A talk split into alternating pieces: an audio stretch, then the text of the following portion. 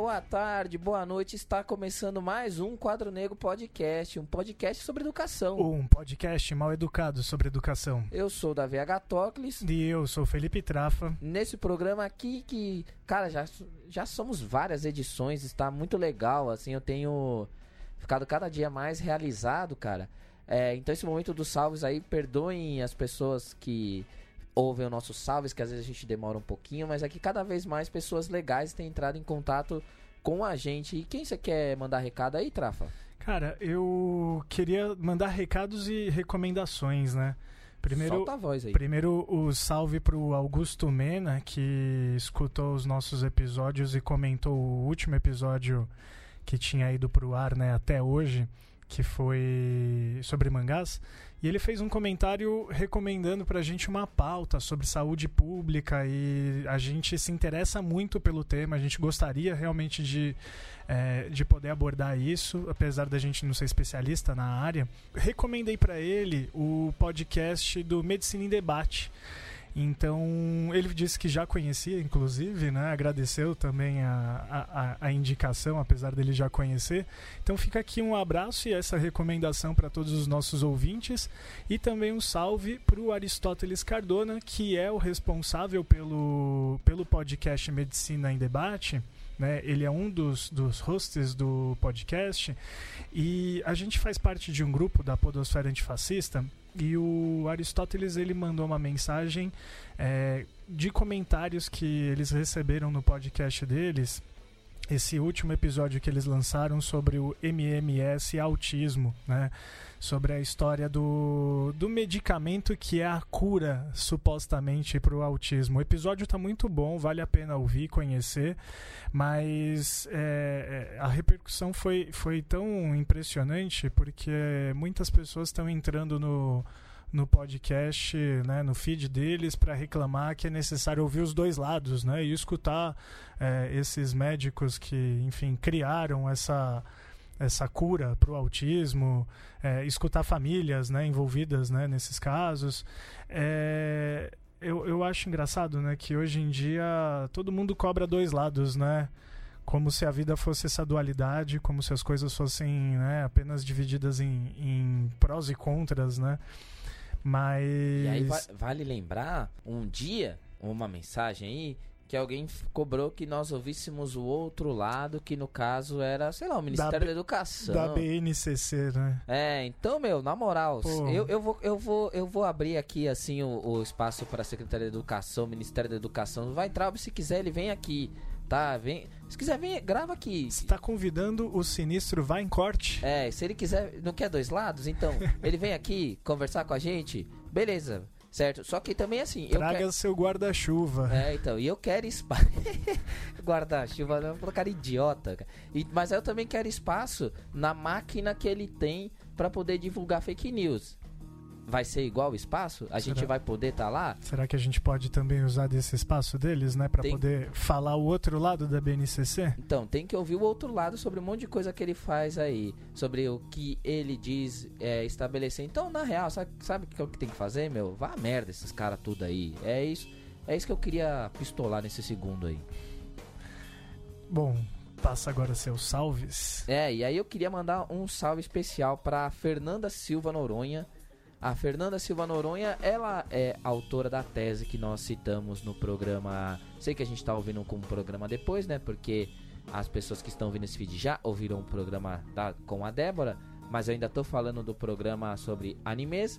A Fernanda Silva Noronha, ela é autora da tese sobre o Naruto, né? Imaginário, imaginação na infância, que ela entrou em contato com a gente após é, a citação que eu fiz da tese dela. Eu não a conhecia é, eu citei a tese porque eu achei ela na internet, eu li ela na internet, achei muito interessante. Ela mandou uma mensagem muito legal pra gente, é, agradecendo. Ela disse assim: É isso aí, precisamos discutir com nossos colegas de sala de aula aquilo que as crianças discutem entre elas. Grata pela citação do meu trabalho.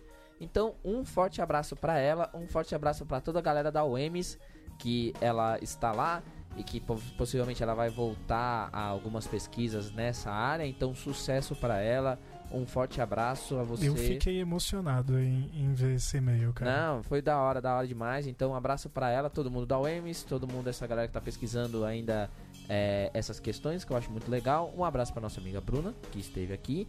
Que, assim, nós não falamos uma coisa fundamental naquele, naquele episódio, né? E eh, não resolvemos falar, mas a Bruna foi minha aluna. A Bruna Terra foi minha aluna de sociologia no ensino médio. Ou seja, nós tivemos uma aluna minha aqui. O que é muito legal. Cara, que da hora. Então, um abraço para ela e para todos os meus alunos do Antônio Manuel, que é a escola que ela estudou, que é a mesma escola que a Débora também estudou, que esteve aqui no programa 15.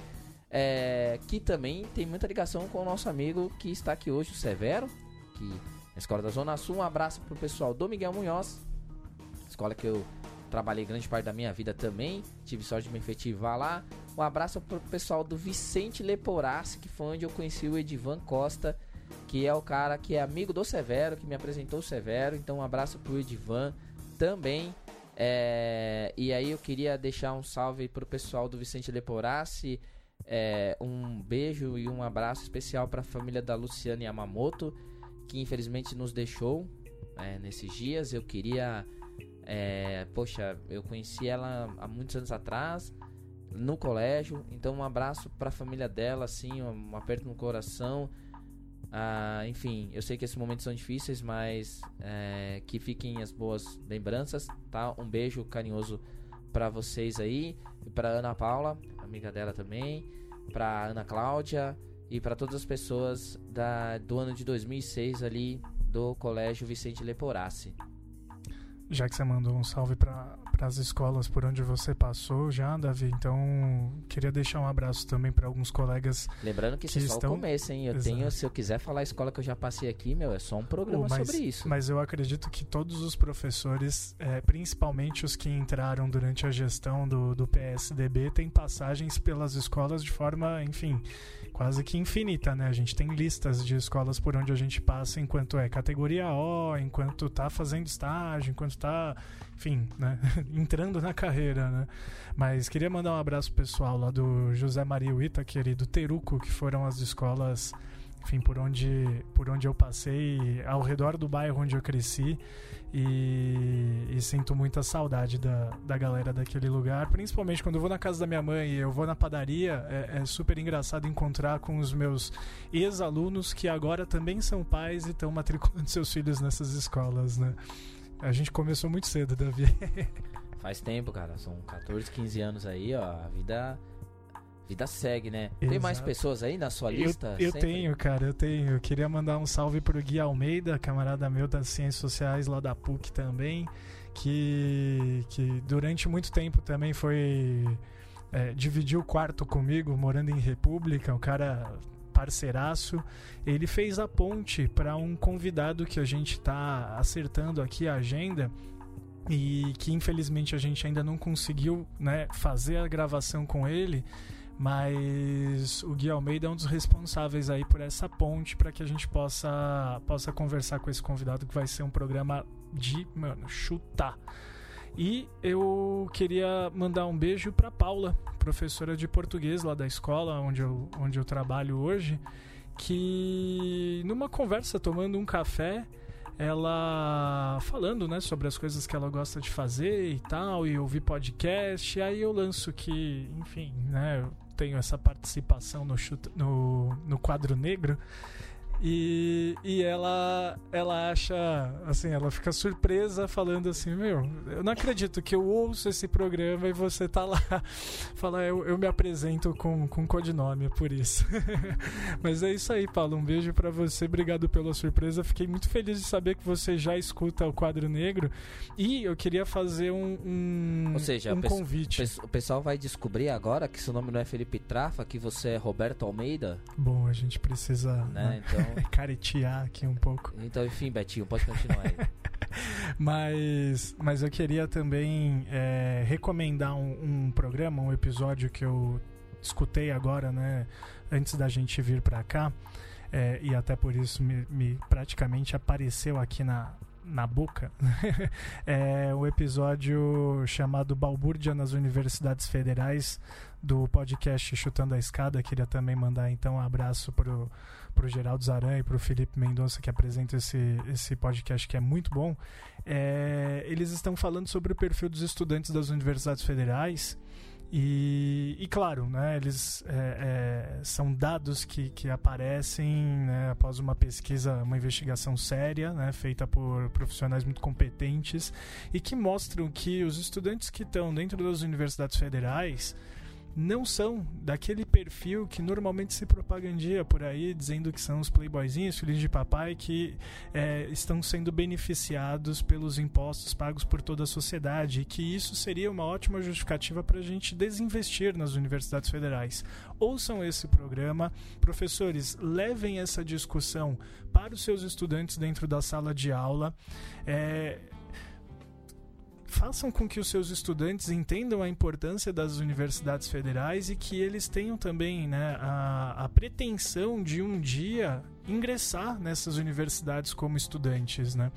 Eu, eu fico muito feliz de ver quando eu encontro os meus, meus ex-alunos que estão se formando e que estão estudando e que já de repente estão atuando depois da sua formação eu acho que a gente tem que incentivar isso e incentivar a defesa a essas instituições públicas também no nível superior.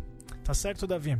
Certo. Só, já que você falou de seu nome verdadeiro aí, tem uma empresa, eu não vou falar o nome porque eu não quero fazer propaganda, é, e também nem vale a pena, mas é uma empresa que o serviço dela é para você não pegar mais fila. Deve ter um monte de empresa assim agora, né? Só queria pedir um favor, é, meu nome não é Davi Rogério Frederico, tá? Parem de me mandar e-mail aí. Eu não aguento mais, cara. Tem um, eu abro meu e-mail, não consigo nem ver as coisas do podcast.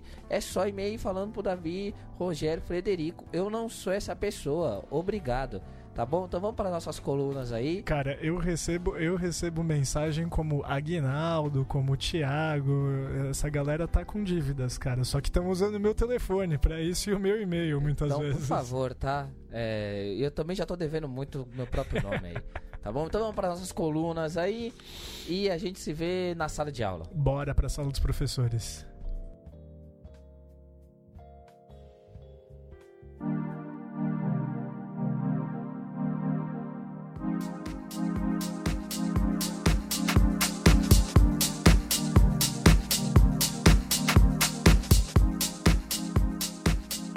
Olá, aqui é Marjorie Chaves, direto do Planalto Central, e hoje eu quero conversar sobre as traduções para o português de obras de mulheres negras da diáspora. A gente tem observado uma mudança do olhar do mercado editorial para as obras dessas mulheres, principalmente as produções de mulheres negras norte-americanas. É, isso responde a uma demanda recente e é interessante a gente abordar como que isso constitui um processo histórico muito interessante, principalmente aqui no Brasil. Nos últimos anos, mais mulheres negras ingressaram nas universidades públicas por meio das cotas raciais, dos programas de inclusão no ensino superior. Então, a sua experiência, a sua história, as suas questões passam a ser abordadas e consideradas é, um campo de interesse, né? Então, a produção de mulheres negras, ela acaba sendo algo bastante relevante para pensar a experiência dessas mulheres, não apenas no, no, no meio acadêmico, é, esse interesse ele se destaca, mas também passa a alcançar várias mulheres negras, né? mulheres comuns que não estão necessariamente dentro de uma universidade. Então a gente está tendo acesso a produções da década de 70, 80 e 90 só agora, a partir do, de 2016 principalmente. E esse intervalo histórico ele revela a invisibilidade é, das mulheres negras como produtoras de conhecimento. Né? Há um destaque para as obras da Angela Davis, publicados pela editora Boitempo. É, a primeira obra dela foi publicada em 2016, que é Mulheres, Raça e Classe, a sua obra mais importante, inclusive. Depois tivemos Mulheres e Cultura, Mulheres, Cultura e Política. Depois A Liberdade é uma Constante. E agora, em 2019, uma autobiografia, que data de 1974. Então é interessante a gente perceber que essa, essa publicação em conjunto das obras de, da Angela Davis, elas tiveram um sucesso enorme, né? Então foi muito importante para uma editora que historicamente é, trabalha com temáticas de, de estudos de classe, marxismo, marxismo ampliado, ter esse olhar também para as questões de gênero e raça. Mulheres, Raça e Classe, né, como sua obra mais relevante, aborda sua perspectiva sobre o abolicionismo penal e encarceramento em massa, como uma lógica não apenas punitivista da população negra, mas também mercadológica. Esse tema ele é muito interessante porque ele não conversa só com uma experiência dos Estados Unidos, ele perpassa as Américas e principalmente o Brasil. Né? A gente tem aí uma, uma discussão recente sobre esse encarceramento da população negra brasileira. E nessa mesma pegada tem a obra Estariam as Prisões Obsoletas, né? pela editora de Fel, agora em 2018, que também tem várias abordagens, né? que já eram discutidas na década de 80 e a gente só está tendo eh, acesso agora é, em língua portuguesa. Mas são temas que dá para pensar também a, a, realidade brasileira e por isso a sua relevância, né? Como que hoje a gente tem acesso a algumas obras que há 10 anos atrás era difícil, inclusive, de, de encontrar no original. Ainda pela Boitempo, também a gente tem o pré-lançamento da obra Pensamento Feminista Negro, da Patrícia Hill Collins, uma das obras fundamentais para estudos de gênero e raça. A Collins, ela estabelece um diálogo também com outras pensadoras negras da diáspora, como a Bell Hooks, Audre Lorde, Alice Walker também, e traz é, diversos conceitos e abordagens sobre a experiência é, de mulheres negras. É interessante que nessa obra, é, é uma obra da década de 90, né? E ela apresenta diversas categorias, é uma obra bastante sofisticada, mas que também serve para a leitura de qualquer pessoa, uma leitura fluida. E eu sou suspeita também de falar da importância eh, dessa publicação, né? Porque a, Patrícia Will Collins é uma das referências para, para mim, pessoalmente, a minha é, atuação política, mas também para o meu trabalho. A gente também tem a obra Feminismo para Todo Mundo, Políticas Arrebatadoras, da Bell Hooks, pela editora Rosa dos Tempos. Bell Hooks também é uma das minhas maiores referências e ela aborda eh, nessa, nessa publicação vários temas, como a educação feminista para uma consciência crítica, né? considerando a importância desse movimento, mas sem esquecer os limites da sua representatividade para outros grupos de mulheres, principalmente é, mulheres negras. E aí, esse ano, essa obra é de 2018, a publicação dessa tradução é de 2018, mas esse ano a gente também tem uma, uma editora pequena que está aí se destacando, que é a editora Elefante, com duas obras é, bastante relevantes também da, da Bell Hooks, que é Olhares Negros, Raça e Representações, e Erguer a Voz, Pensar como Feminista, Pensar como Negra. Então, é, é interessante a gente perceber esse movimento, né? Há um, uma demanda por essas... É, por esse conhecimento, por essas mulheres. As pessoas não querem apenas é, saber o que elas dizem, mas querem saber da vida, das vidas delas, né? As suas trajetórias. Enfim, até pouco tempo atrás as pessoas não sabiam quem era. Angela Davis é até mais conhecida, né? Por conta é, da sua relação com Panteras Negras. Mas a gente tem aí Patrícia Hill Collins, a gente tem Bell Hooks, que estão se destacando também, é, estão com, começando a compor é, os currículos das disciplinas do ensino superior, né, principalmente nas áreas de, de, ciências humanas. E eu acho que esse é o início de uma transformação bastante relevante, que eu costumo dizer muito. Né? A gente precisa é, revolucionar os currículos e a gente ainda não tem conseguido fazer esse movimento. E eu acho que agora a gente pode começar a forçar. Antigamente a gente tinha um discurso muito comum é, nessas áreas na, na universidade, é, de que as pessoas desconheciam o que não haviam essas obras, o que eram obras muito difíceis de ter acesso, e agora a gente já não tem mais essa essa desculpa, né? São obras que estão aí é, ao alcance de muitas pessoas, muito embora eu ainda ache que é, livro é muito caro no Brasil. E a gente precisa saber quem é que está conseguindo ter acesso a essas obras por uma questão financeira mesmo. Nem todas as pessoas têm, de, têm condições de pagar é, 50, 60, 70 reais em um livro. Bom, o que eu acho comum é, nessas obras é que não só, não só os aspectos né, desse processo de tradução propriamente dito, mas como é, toda a composição das obras também trazem outras mulheres negras é, aqui do Brasil, né? Ou seja, prefácio, contracapa, orelha, são escritos por pensadoras negras brasileiras, né? O que fortalece muito a importância e o alcance dessas obras. Também destaco o capricho, né, o cuidado com o, o no projeto gráfico.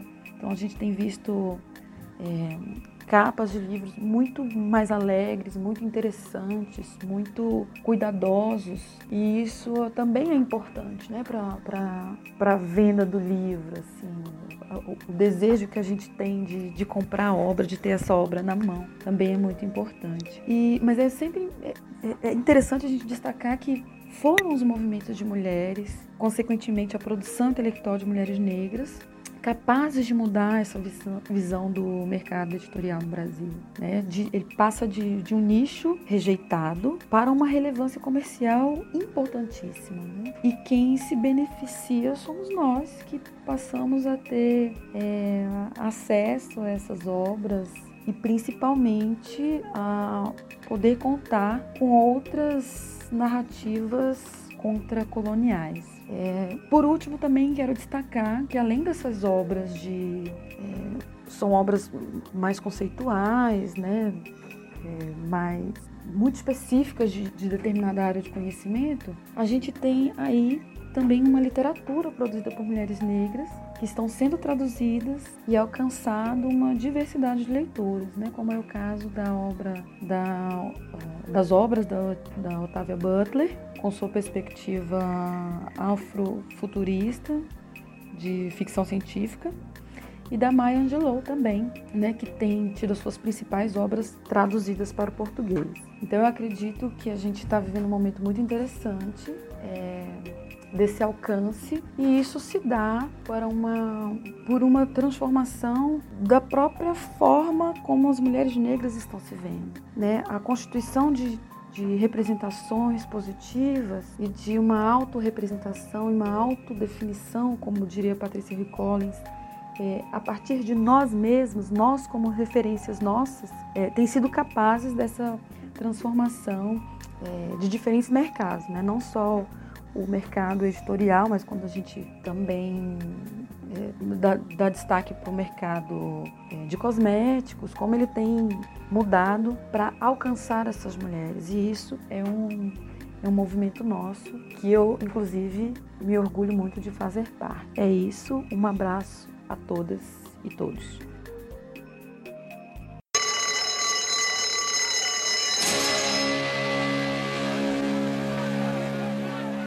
Estamos aqui já na sala de aula. Tudo bem aí, querido Trafa? Beleza, cara. Estamos aqui hoje então com um amigo meu, né, um cara mais um da Zona Sul de São Paulo aqui, a Zona Sul em peso, representando nesse podcast aqui, o meu amigo Severino. Tudo bom, Severo? Salve, salve. Tudo bem? Como é que vai? Tranquilo, Severo. Salve, salve aí, pessoal. Se apresenta aí rapidinho para o pessoal que não te conhece, né? Quem é você, o que, que você uhum. faz e, enfim, Dá uma sua descrição aí de Facebook, de currículo Lattes, que você achar melhor. Beleza.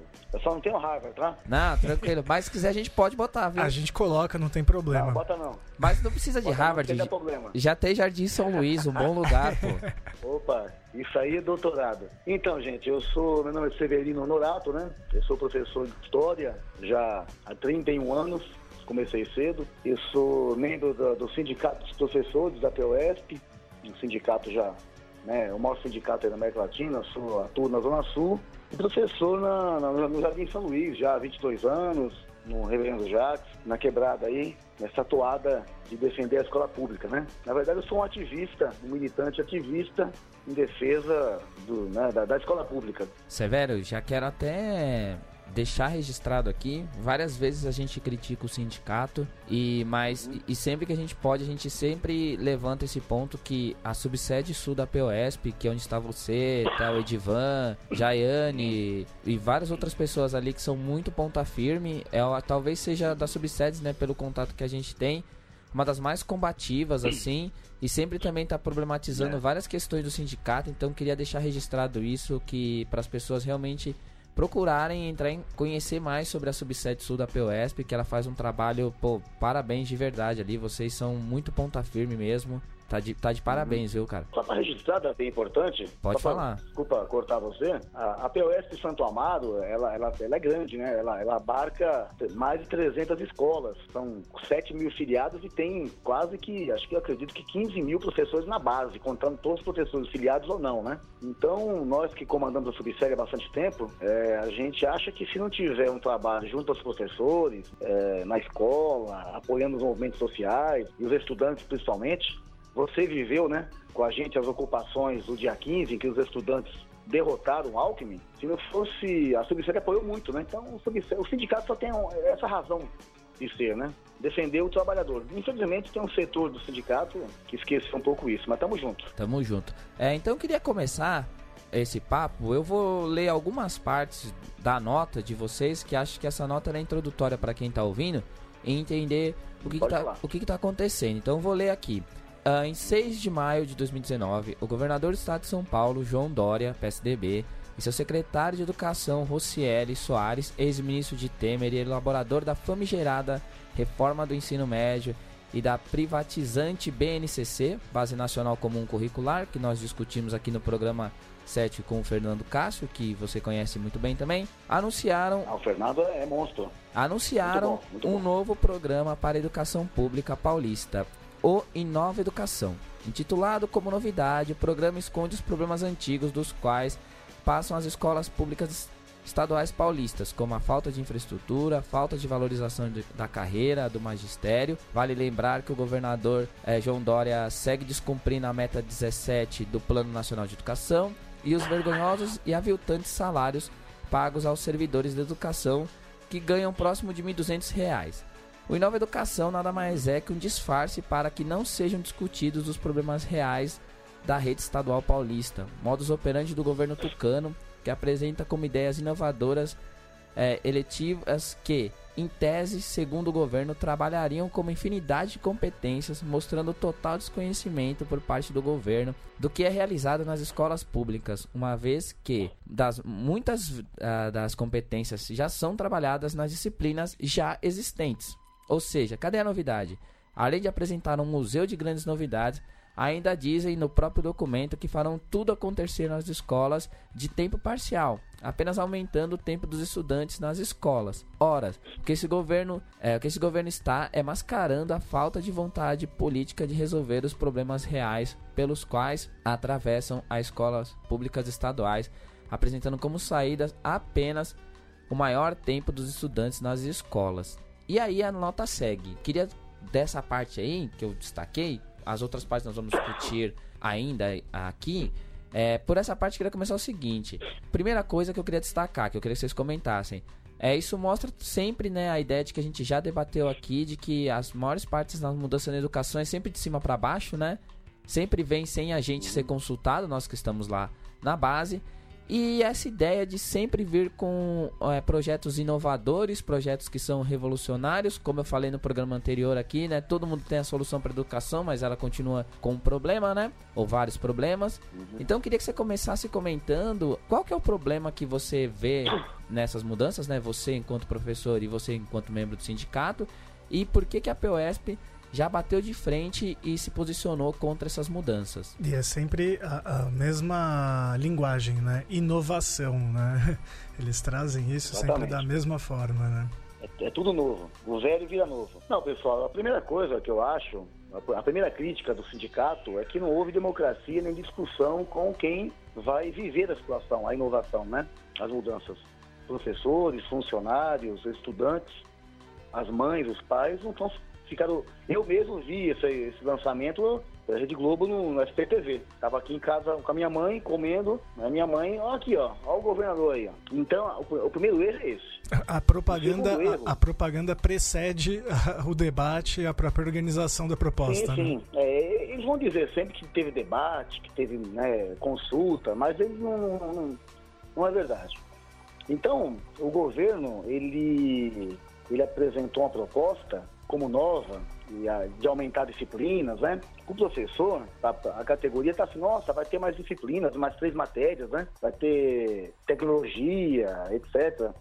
Mas, na verdade, a gente sabe que as escolas não têm condições de atender o que o governo está oferecendo. Primeira coisa é essa. Primeira coisa é assim, a escola não vai funcionar bem se não der estrutura para as escolas. O, o Dória, né, e o, e o, atual secretário, que, aliás, o Davi citou bem aí, me parece, eles debateram sobre isso, foi o cara que elaborou a BNCC, a reforma do ensino médio, que propõe retirar disciplinas o que nós, professores, o Fernando Cássio, o pessoal né, do movimento, nós não concordamos com isso, e enxugar o currículo. Então, nosso medo do Inova São Paulo é que o governo comece a enxugar o currículo. Enxugar o currículo significa empobrecê-lo.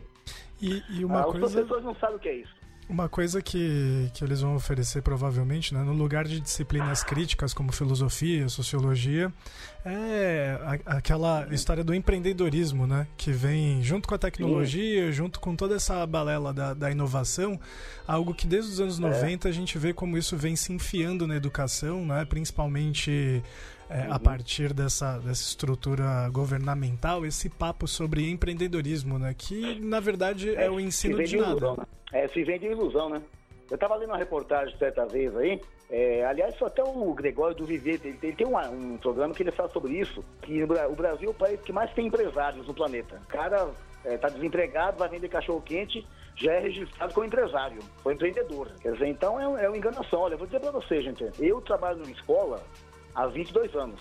Nunca teve um laboratório. Nunca. Mas nunca. Eu provo isso assim embaixo. Como fazer um, né, uma disciplina de tecnologia se não tem laboratório?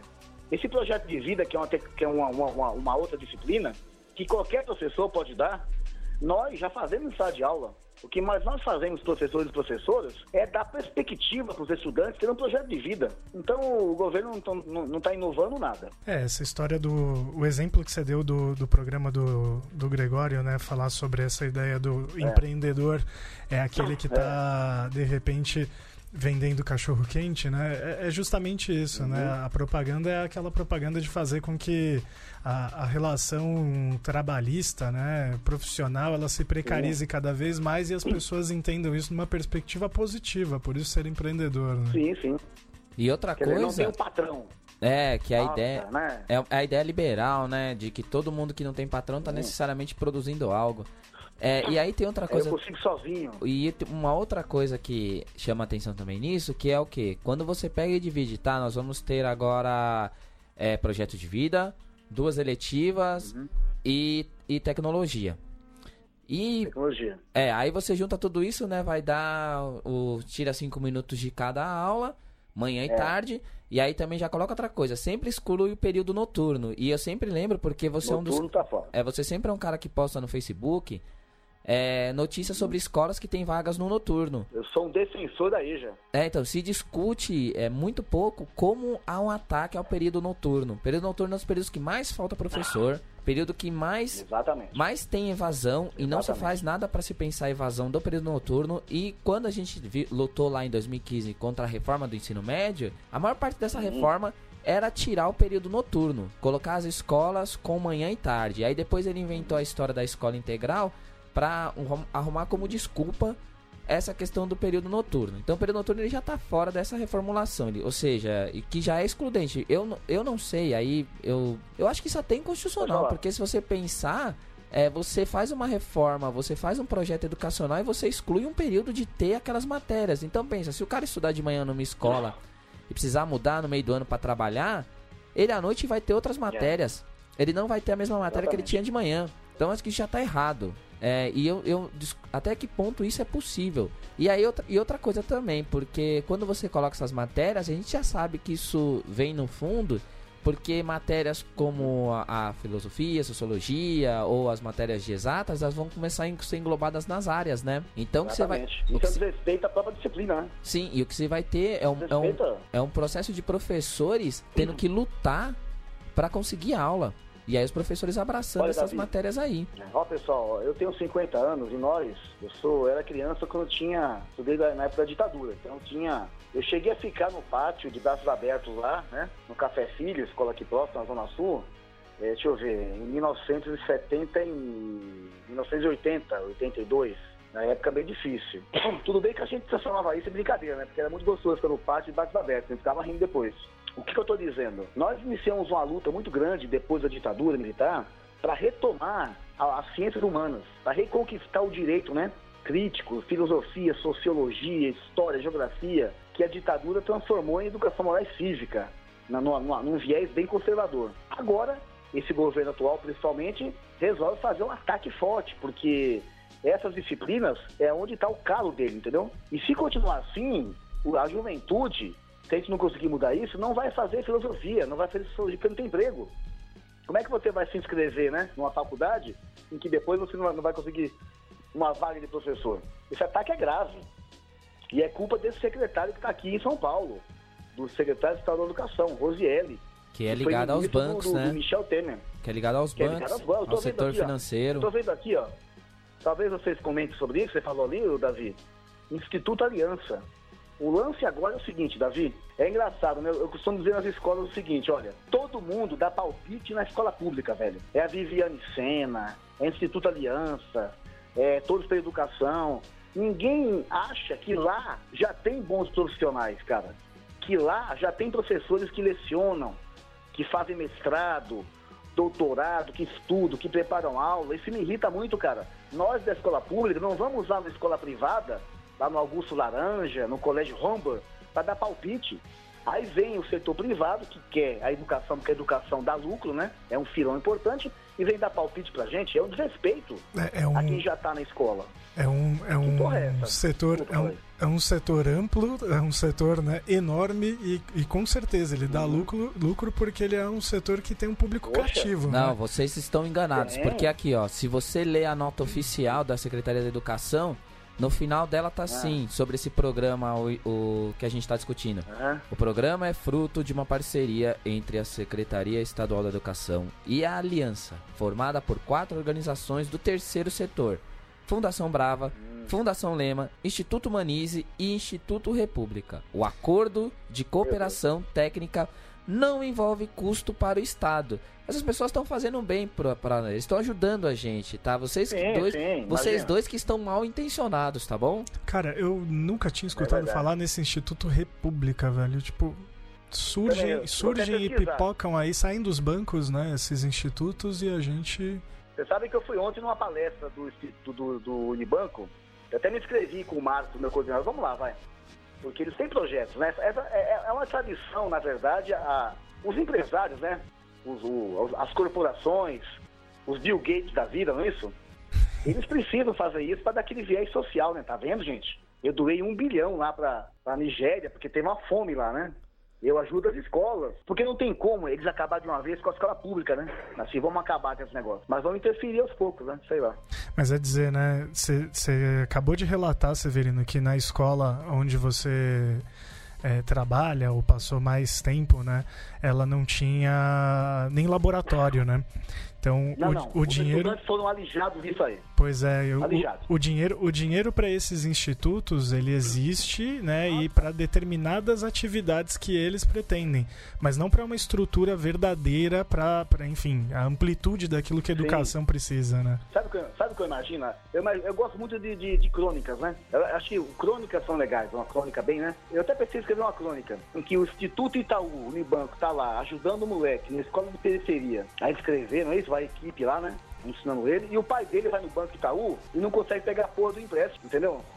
Ele sente o pai, o pai do garoto que tá lá sendo ajudado entre pelo Itaú, não consegue pegar. Então, cara, de banqueiro, não se espera nada pra, pra escola pública. E, e se pegar empréstimo, é, meu, é isso, gente. e se pegar o empréstimo, rala para poder eh, quitar isso quanto antes, porque É. senão os juros toma até teu filho. Agora, eu acho que a categoria, quando, quando entender isso aí, os professores, né, os funcionários, aliás, funcionários é um setor que ninguém fala, né? É, que já é terceirizado, é, ah, é, é precarizado. É, é, eles são invisíveis. Assumem, eles assumem invisíveis. diversas responsabilidades para além daquelas sim, das sim. quais eles deveriam estar atuando, né? Sim, sim, eles são invisíveis. São invisíveis, são desrespeitados e ganham muito mal, viu, Felipe? Sim. Mal? muito mal. Desculpa, Severo, vou Deus te corrigir. Ma mal ganha a gente, eles ganham péssimo. É. Né? Eu, sei, eu, queria entender por que, que o Estado de São Paulo eu, eu, eu, acho que tem a ver com preconceito, viu? Tem a ver com todo esse lance de o trabalho manual, né? Terceirizou a faxina, beleza, não tô nem aí. Terceirizou a segurança, ah, não tô nem mais, é um desrespeito, né? Porque e agora vai começar a terceirizar. funcionários é tudo. Não, e agora vai começar a terceirizar o que a gente tá vendo que, que é aquele negócio. Inclusive tem uma pergunta para vocês, eu quero que vocês me respondam aí, ó. Vou, vou falar. É aqui, ó. Você tem perfil de líder? Educação de São Paulo abre primeiro processo seletivo para dirigentes regionais. A SEDUC dá início a uma nova etapa do programa Líderes Públicos, cujo objetivo é profissionalizar a gestão de pessoas na rede e adotar uma metodologia de avaliação baseada em competências, depois de concluir a análise de desempenho dos 91 dirigentes regionais do ensino a partir de entrevistas e devolutivas com os atuais ocupantes, a Secretaria da Educação abre um processo seletivo para 34 novos profissionais da rede interessados em desempenhar essa função. Eu acho que eles vão inventar o tal do coach da educação. Profissionalizar os profissionais, é. né? É, então. Pois é. Olha que engraçado, gente. Esses para quem não sabe, né, depois vai passar no programa, esses chamados dirigentes do ensino, é aquela pessoa que comanda um grupo de escolas na região, certo? Ou seja, é o representante do governo na, na, na educação. Ele tem que, né, tanto que é caso de indicação. O, o, Dória, que é um maníaco por privatização, ele é um empresário, né? Ele é um cara ligado, ele é um cara ligado diretamente ao mundo corporativo. Ele, na verdade, tem duas coisas que nós achamos, os sindicatos. Primeiro, existe uma disputa interna no PSDB que o Dória passou o trator em todo mundo. Mandou os alquimistas para fora. Tem nada a ver com entrevista, com competência, com, com liderança. Não, mandou para fora. Segunda coisa, é essa visão mesmo de mundo corporativo, de empresa, né? Você, você, coloca um bom gestor, até o, até o termo mudou, né? Não é o diretor ou a diretora da escola, é o gestor. Então a equipe se descola do grupo. Ó, o diretor, o vice, o coordenador. O Davi sabe disso. O gestor, os gestores, né? Se descolam do grupo e administram, não é isso? Aquele equipamento. Aí quando dá alguma coisa errada, o colaborador é culpado, ou o próprio gestor, né? Então, eu acho que as pessoas que estão já na área, mesmo aqueles ligados ao governo, estão percebendo que a propaganda é enganosa. O mundo real é muito diferente. E eu acho que o exemplo real disso aí tudo que a gente está falando é porque, assim, quando há um problema, o dirigente joga para a administração da escola. E o dirigente Exatamente. da escola gosta de jogar para alguém. Aí quando não tem para quem, volta. E a gente pode pegar, por exemplo, o caso de, de Carapicuíba, que todo mundo Exatamente, viu aí. É a culpa dos moleques. É, e aí o, você vê o Rossielli dando entrevista e o Dória também. Hum. Primeiro, partindo para cima dos moleques, assim, eu acho que independente da, da situação, nós, tem um problema sim com a professora, tem um problema de agressão, tem vários claro. problemas de depredação, enfim, esses problemas existem. A questão é, quando você pega o governador de São Paulo fazendo tweet pessoal dizendo que vai punir os moleques, a gente vê o discurso punitivista contra o jovem da periferia.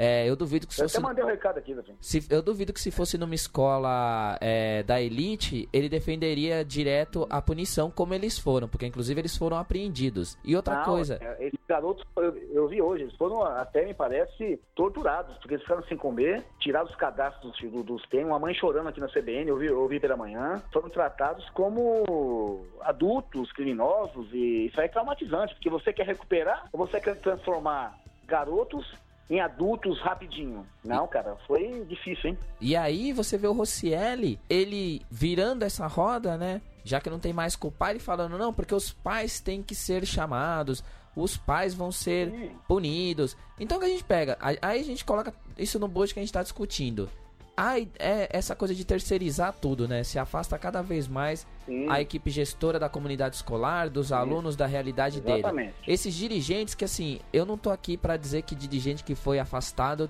vou ter dó deles, porque grande parte desses dirigentes uhum. muitas vezes fez serviço sujo de passar pano para administração é, sim. autoritária e, e, querer esmagar movimentos dentro da escola. Como a gente já viu muitas vezes grupos de escola se organizarem para reivindicar coisas e sim, dirigente lá tentar calar. Então, não, dó deles eu não Mas é tenho. É dó deles eu não tenho. Uhum. É, o que eu cobro, que é o, a cobrança que esse podcast aqui faz, é que seja as claras o que está acontecendo. Eu quero saber que, como é que vai se contratar essas pessoas, quem é que são essas pessoas e por que, que não se abre para a comunidade. Então, terceirizar isso é, é um problema porque você traz outra instituição que não tem nada a ver. Sempre vai jogando a então, culpa de um é para outro. Né? Sabe o que eu acho, Felipe? Eu também costumo usar essa analogia, né? Eu tenho a seguinte tese: o, o, nós lutamos muito contra o Alckmin, contra o PSDB, conhecemos já.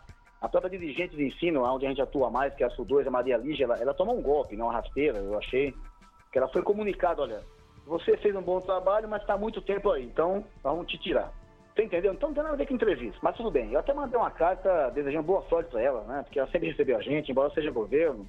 Agora, fora isso, sabe o que eu acho? Que o Dória, cara, ele é um setor da, da, da burguesia, ele, ele mora no Jardim Europa. Eu acho que ele acha que ali é Europa o restante é colônia. Eu acho que eles têm essa visão. É, aquela, é, é aquele setor da burguesia, não, o restante é colônia, vamos dar farinata para eles. Então, nós estamos lutando contra um, diretamente contra, um, contra o burguês que, que privatiza tudo num, discurso mentiroso, né? Dizendo que o Estado é ineficiente, que o público é ineficiente. Se fosse ineficiente, os filhos de papai não estudariam na USP, cara, fazendo medicina, fazendo lá na FEA. É um, é um momento difícil, viu? Porque é uma, é uma guerra ideológica do público contra o privado. E como é que você acha que deve ser a postura dos professores em relação a isso, assim, de toda a comunidade escolar? Ó, oh, Davi, eu, eu tenho uma outra tese que é o seguinte, velho. Eu não gosto de jogar é, o bebê, a água e a bacia fora, não. Eu acho assim, em alguns momentos eu fico com raiva. Tipo assim, os professores estão condenando os garotos lá de Carapicuíba. Claramente. Porque o professor também já vive que é desgraça, né? Não tem funcionário, o garoto xingou, mal educado. Mas aqueles garotos, eu falo e escrevo, eles são vítimas de um sistema que exclui o pobre. O máximo que a Globo faz, por exemplo, é fazer o jogo de futebol do PSA, que eu fiquei muito orgulhoso, né? Tá aqui os garotos, né? Legal. PSA, para quem não sabe, mas... é o Parque Santo Antônio, que foi campeão da Taça das Favelas. Taça das Favelas, Parque Santo Antônio, Zona Sul. Foi, foi emocionante é... ver o jogo no Pacaembu, viu? Foi, foi muita gente, hein? Foi muita gente. É... Mas, assim, não podemos ter ilusão achar que isso resolveu o problema. Legal, acho que tem que valorizar, né? Mas, ao mesmo tempo, aqueles garotos lá da, daquela escola, do Carapicuíba, eles não têm, né, assim, os recursos, né? As condições de vida, a, a, a, as oportunidades, né? Que eles deveriam ter, entendeu? A escola, a escola tá abandonada, porra. A escola tá abandonada. A merenda é ruim. O Davi, tem escola de tempo integral? E Felipe? O Felipe também sabe? Que a merenda, a Itapsirica recebendo uma denúncia, a merenda é, não é suficiente, o cara fica o dia todo na escola e não consegue comer direito. Então, é, eu acho que o governo vai pegar algumas escolas modelo, voltando ao projeto, pega, vai pegar esses institutos aí, Inova, não é isso? É, Aliança, é, lembrando que tem um instituto importante que já faz convênio com o governo aí, que é o Falcone, né? Do famoso MMR, o Instituto Falcone, também ligado ao setor privado, o setor privado, gente, é um, os tubarões estão abocanhando a educação. É isso. É livro, não é isso? É verba, é verba, é dinheiro. E agora o período integral, né?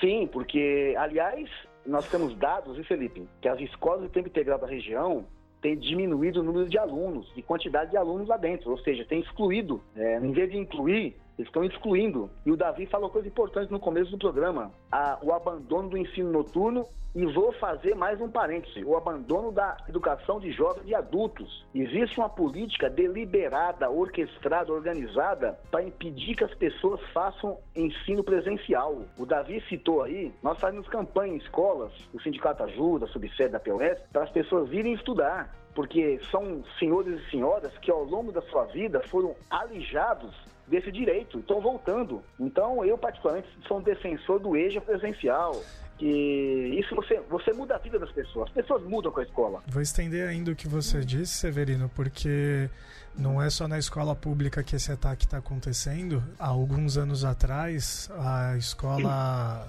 daquela instituição que está ali na Paulista, da Fiesp, a escola do SESI, hum.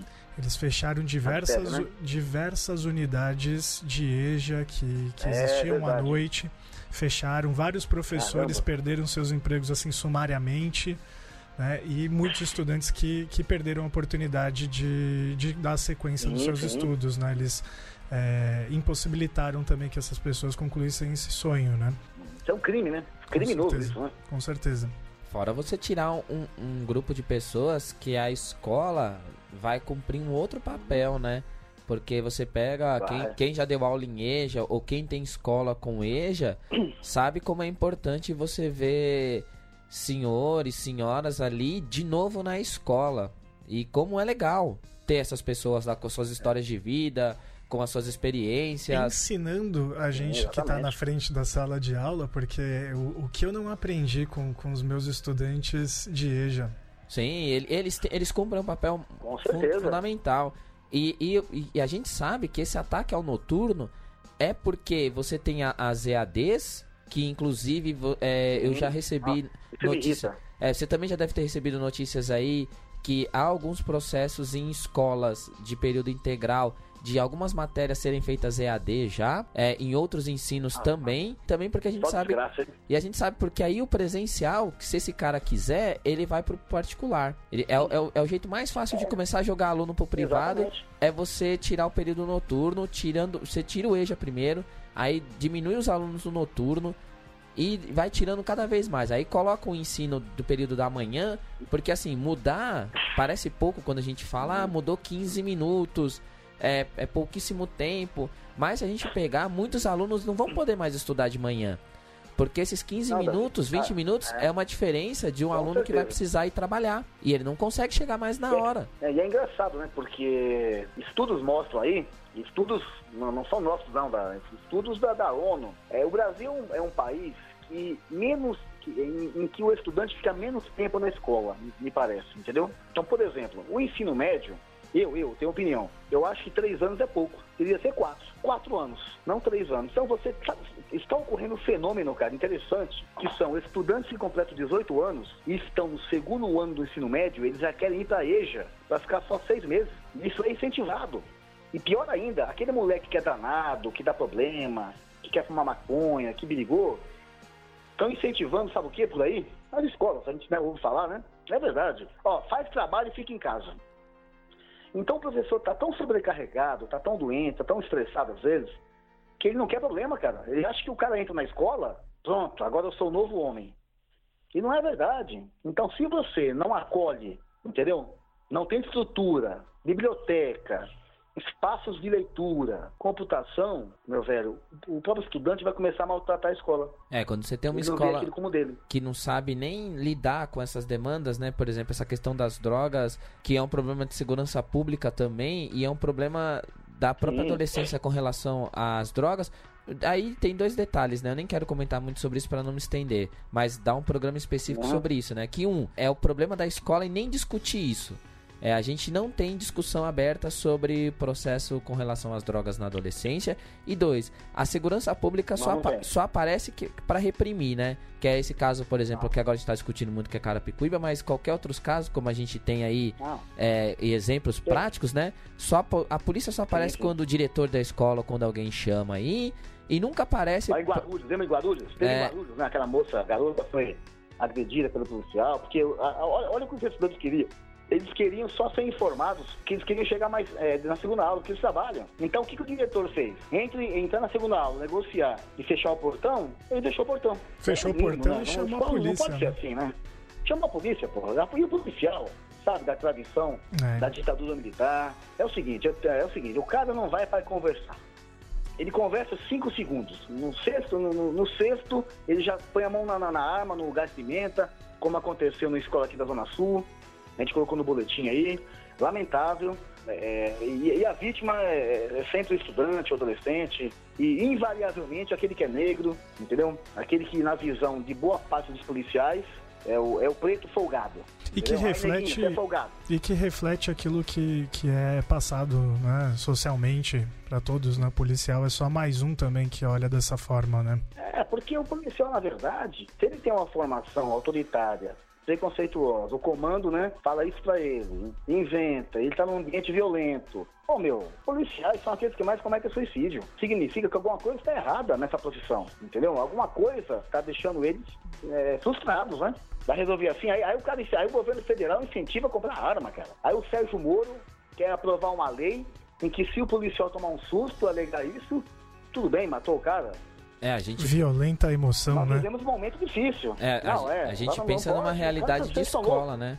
De onde é, não, o problema que a gente viu, né, que é por exemplo, ah, mas o, o menino, o, o policial foi lá na escola e foi desrespeitado por adolescente. Meu, você quer o quê? Você tem 50, 60 moleques ali, moleques estou falando tanto meninos quanto meninas, sim, sim, em, sim. enclausurada, aí chega um cara querendo pagar de autoritário, querendo pagar de, olha, vou botar ordem aqui, todos vocês vão baixar a cabeça para mim e não quer ouvir um A. Então assim, isso prova que a gente... Não, a juventude é rebelde, a e juventude me... derruba muros. E me dá medo... Nós não queremos que a juventude não, não, e, e, me dá medo que a gente tenha políticos, né, principalmente na esfera legislativa no país, defendendo que ou os professores ou que é necessária a presença de alguém armado dentro da escola, né? Nossa, aquele Major Olímpio é um tremendo, é um tremendo é. do idiota que não está presente nunca, ah. nunca pisou numa escola. Pelo visto, quando ele era ah. estudante, provavelmente ele teve que escapar dela, porque ele não sabe nada. Ah, né? ele, ficou até, ele ficou até meio constrangido porque o que ele falou foi uma bobagem imensa depois de Suzano dizer que aquilo seria evitado se professores estivessem armados, é de uma falta de, de noção, de uma visão autoritária tremenda. Eu sou professor, não sou policial. Eu não quero bater em ninguém, não quero dar tiro em ninguém. Eu quero que a sociedade sare, porque nós estamos numa sociedade doente. As pessoas estão, quem não tem bem, tem que ter o celular. É, eu tenho que estar no Facebook, eu tenho que estar no Instagram, eu tenho que estar no Twitter eu tenho que saber se o Neymar é culpado ou não do, do caso da moça. Então as pessoas estão um ritmo, cara. Ninguém tem calma mais, velho. É. As pessoas saem com o celular na mão sem usar, desligado. Eu percebi isso. Pode perceber. Você tá andando na rua, tem um monte de gente com o celular, tá desligado. Então, nesse ritmo aí, cara, as pessoas não querem ler mais. Ó, as pessoas não querem ler um, um, um, não querem ver um vídeo de cinco minutos.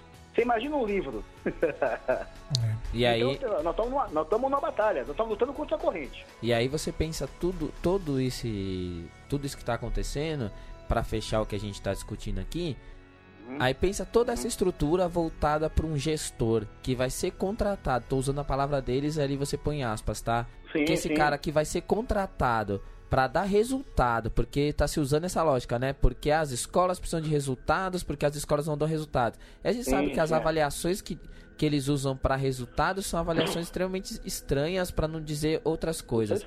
É, então imagina, ah, é. imagina esse, esse cenário de pressão numa rede que já tem vários problemas com o cara pressionando mais ainda por resultados. E como se, se a, o, o grande problema da educação fosse colocar alguém é, profissional à frente dos outros, né? É. Como se esse fosse o problema. Eu vou buscar do setor privado, né? Eu vou aceitar, é aquela visão. Eu vou buscar do setor privado como é que fala aí o nome do. do uma, tem uns termos aí, né? É uma, é manager? Uma, isso, um coach, um manager. É um TO, não, é o coach. É, agora tem o é coach, né? Que é me parece que ninguém consegue explicar o que, que é isso. Eu achei que era só técnico, mas tudo bem. Eu não, vou buscar um CEO. Agora cada, cada DE vai ter um CEO, né? Que ele vai ter aquele, aquela visão, né? E lembrando ver, que. Cara, e, já tem gente lá. E das 90 DEs que, há, que, que existem no estado de São Paulo, eles querem reduzir ainda para 50, né? Olha, Felipe, isso aí é importantíssimo, cara. Nós tínhamos mais, mais coordenadores, agora temos menos. É. Tínhamos mais vices, temos menos. Tínhamos mais professores, mediadores, temos menos. O governo chegou a falar, o secretário anterior, gente, não sei se vocês lembram, isso é interessante citar. Sabe o que ele falou? O, o Naline, né? Que era o cara da justiça que foi para educação. O, o anterior, né? O secretário anterior, né? É, o anterior. Da gestão anterior. Do, do Geraldo e... Alckmin. Do Alckmin, é, ainda do Alckmin, né? Que ele era um cara da justiça, porque o Alckmin estava perdendo muita coisa na justiça, ele resolveu colocar um cara da justiça na educação. Eu tive uma reunião com ele, inclusive, pessoalmente, pelo sindicato, e ele disse, olha, tem muita gente fora da sala de aula certo? fizeram um estudo, ó, tem 70 mil professores só da sala de aula. Esse pessoal tem que voltar. Mas quem que, que eles colocavam nesses 70 mil? 20 mil doentes, porque a nossa categoria é uma das que mais adoece. são afetadas, que mais adoece por, por, causa das condições de trabalho, por causa da tensão, por causa da, da, da, da, da né? falar muito. Por ter jo jornada tripla, né? Em, em quatro, três é unidades é diferentes. Não. Meu velho, nem os robôs lá do filme, lá do Will Smith, o robô conseguiram. Deu pau. Você imagina a gente, que é, é ser humano, que é carne e osso, etc. E eles começaram a fazer o quê? A mandar gente que estava nas autarquias, é, diminuir o número de coordenadores e tal, para sala de aula, para dizer que vai responder, que vai resolver o problema. E não resolveu nada. Né? Não, não, o, o, coitado do categoria O, que é um, para quem não sabe, é um professor, o professor contratado, né? É aquele cara que é contratado, mas não tem os mesmos direitos do, do, do outro que faz o mesmo serviço. Até a ONU fala, trabalho igual, direitos iguais. A pessoa não pode faltar. Se eu perder um parente próximo, minha mãe, por exemplo, eu fico oito dias em casa. O meu colega categoria O contratado, contratado fica dois. É, isso é de uma crueldade, entendeu? Tamanha. E aí pensar que é esse cara que vai ser o primeiro a ser cobrado quando, Sim, quando chegar esse, total, esse gestor aí, né? Porque é, é aquele negócio, né? Que agora o discurso da da pós-política que chegou na, na educação, né? Que agora eu estou contratando uma pessoa mais eficiente, que não tem indicação política, porque essa, é a, essa, essa é a palavra, né? E aí são essas é, pessoas é, que vão ficar, é, vão ficar pressionando os professores, os gestores a darem mais resultados. Porque é isso que vai se vender, né? Se vender os resultados. O que eu acho, e aí eu tô fazendo um exercício de achismo mesmo, eu acho que o próximo uhum. passo, a gente já viu, não sei se você lembra, mas quando eu estava uhum. estudando sobre a BNCC, por exemplo, a gente leu, né? Entendi. Algumas pessoas leram é um relatório que uhum. mostrava várias ideias para se melhorar a educação e uma delas era a BNCC, né? Em alguns momentos falava sobre, e o Dória já falou sobre isso, a ideia de colocar as avaliações aos professores, né? Que avaliar os professores diretamente. Não estou nem questionando se é bom ou não avaliar professor. O que eu estou colocando é para quem e como. E o que eu acho que vai acontecer uhum. é que o próximo passo é que essas instituições queiram fazer parcerias para contratar os professores que não são efetivos. Porque a gente sabe que Sim. o grande ataque a isso é o funcionário público estável, né? Porque aí você, se você aprova uma reforma da Previdência, que nós já discutimos aqui, por exemplo, que vai fazer o professor trabalhar muito mais, e começa a jogar ele para começa a jogar ele para contrato, você controla uma questão de produtividade. Então imagina você viver o campo educacional com a incerteza empresarial, que é o que? Se eu não der o resultado que essas caras querem nessas avaliações deles, eu vou perder meu emprego.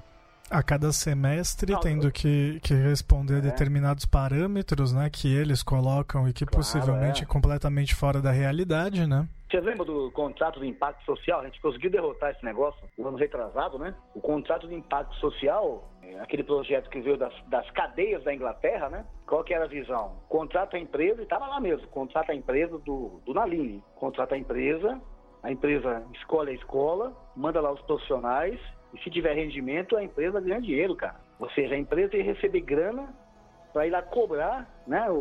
De outros que, iam trabalhar. Ou seja, a, novamente a intervenção privada na esfera pública. E nós não queremos isso. Nós somos da esfera pública, porque a esfera pública não, não, não, não, não, não prevê lucro, é uma conquista do povo, é o SUS, é a escola pública, é a Unicamp. É, é um trabalho para efetivação federais. de direitos, né? É outra coisa, ela não está lá interessada né? Em, em, algo mais, em lucro. Não, o é. interesse é efetivar direitos, né? Isso, não, justamente. E, e, existe um combate forte sobre isso. É engraçado porque dentro da própria categoria da esfera pública, os que combatem isso são aqueles que trabalham no, no, no setor público. Tamanha é a propaganda, né? Feita, tá vendo? Escola pública, escola pública, é público, é público e o próprio trabalhador, às vezes, se vê meio que, opa, é verdade mesmo, se privatizar vai ser bom. Ah, tem, tem, uma lavagem cerebral bem grande, né, que está sendo feita há, há, décadas, né? Não, existe uma campanha séria contra nós que somos funcionários públicos e existe uma desqualificação, né? Aí você vê aqueles garotos, que vou ser sincero para vocês, viu?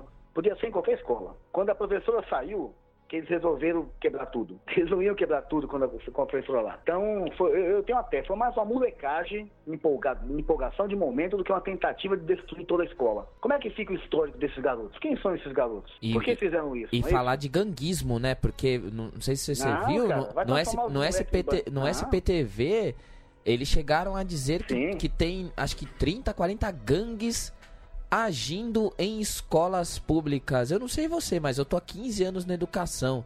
pública. As, as gangues que eu conheço na, normalmente atuam na, na é, formação é... da opinião pública. É, né? então. Porque eu, Sim, eu, não, eu, eu acho que ganguismo para mim é você pegar um monte de corporação, botar elas com um nome só e, e ficar. Sim.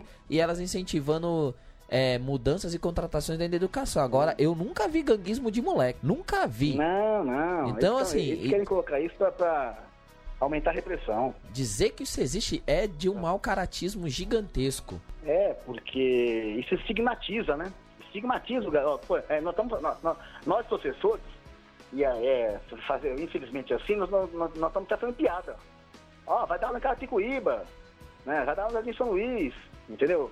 Eu fui no evento ontem que era São Luís e Diadema, a gente brincou um com o outro. Pô, como é que vocês estão aí? Ah, você entendeu? Então, você estigmatiza a escola, estigmatiza o bairro, né? É, cria uma sensação de de não, perten não pertencimento, vamos ajudar, vamos, ó, vamos, vamos, vamos investir grana na escola, entendeu? Vamos investir grana na escola diretamente, vamos respeitar os professores e os funcionários. Né? Severo e Felipe, então para finalizar, eu acho que em cima de tudo isso aqui, uhum. vou tentar resumir, já que a gente abordou tantos uhum. assuntos, e aí vocês dois. É, eu não sei se eu fugi se eu fugir, mas acho que é isso. Não, né? não, não, Severo, é isso é mesmo. Pode, Por favor, na verdade a gente atacou em várias frentes. Quadro Negro Podcast é assim mas, mesmo. Mas assim, é, né, ainda há uma esperança, porque olha, cara, Felipe e Davi, pessoal aí, dia 15 foi sensacional, velho. Foi. E eu achei que foi sensacional, foi sensacional. Foi, eu vi a juventude, eu vi, eu tenho 50 anos, quando eu vi a juventude derrotar o Alckmin em 2015, eu fiquei mais esperançoso porque a gente tinha saído de uma greve que a gente foi,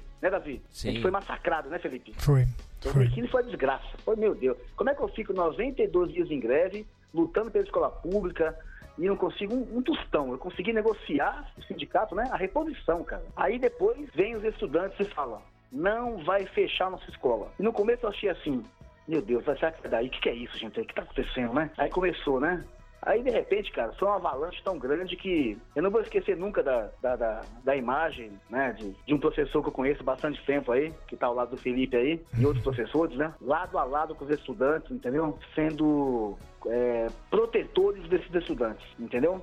Os adultos são muito ruins com as crianças e adolescentes, viu, cara? Aqueles garotos lá precisam de proteção dos adultos, de quem tá com eles. Porque, porque se não tem proteção, cara, se o Estado não protege, eles vão ficar sozinhos, aí vão se virar, velho. Aí é o seguinte, eu vou atacar quem tá na minha frente. E aí virar uma bola de é. neve, né?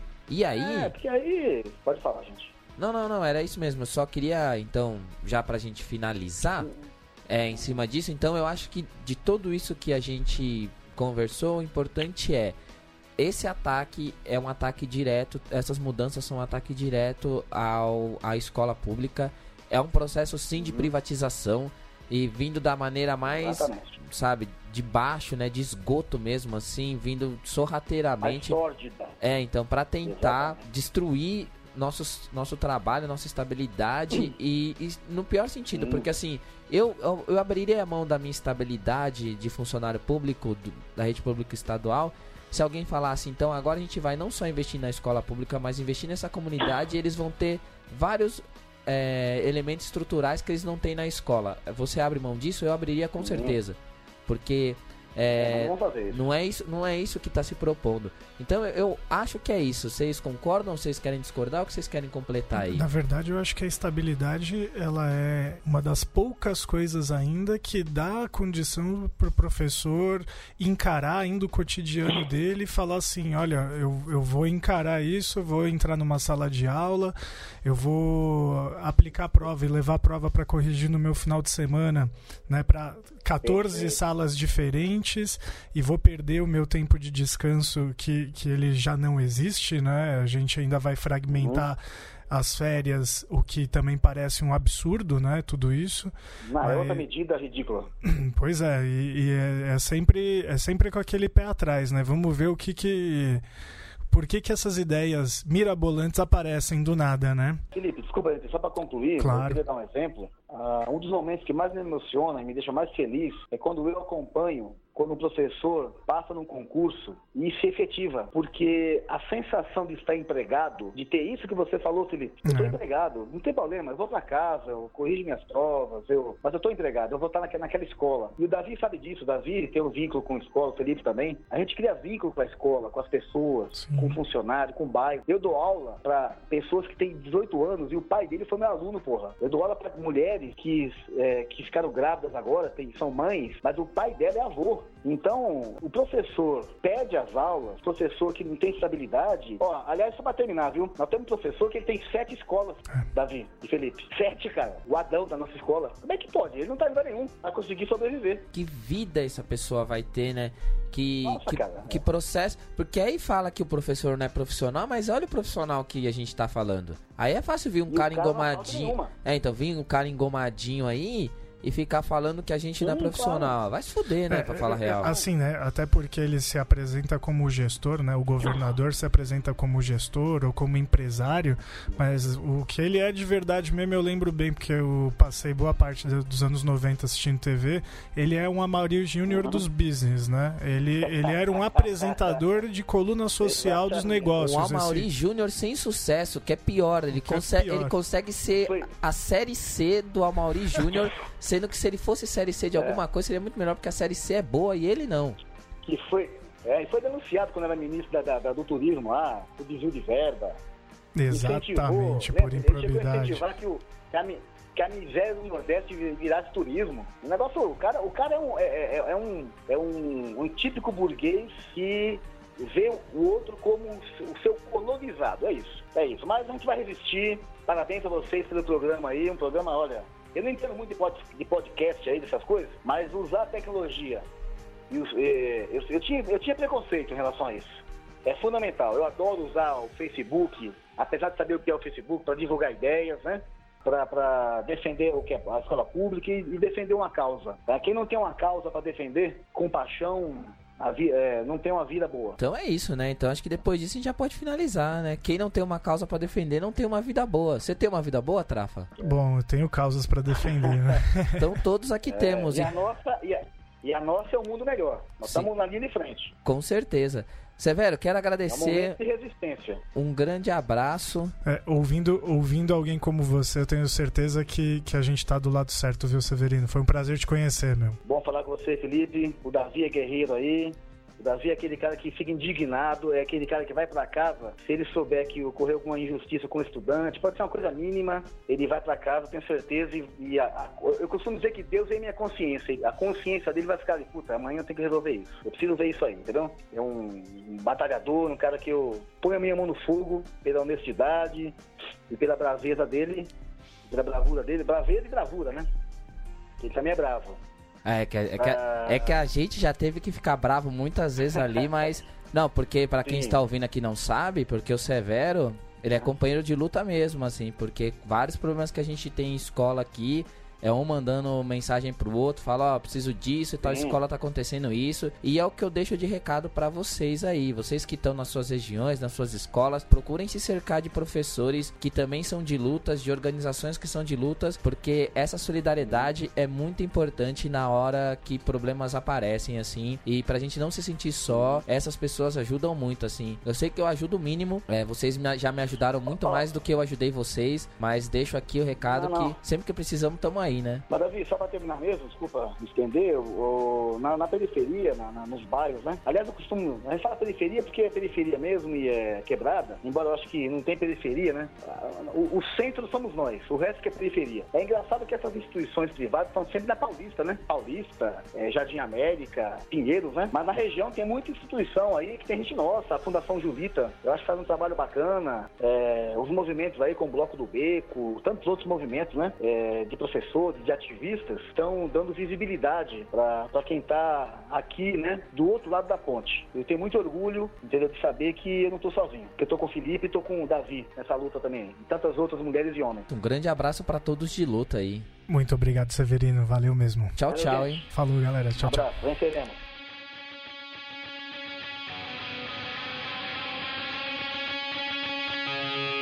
Nós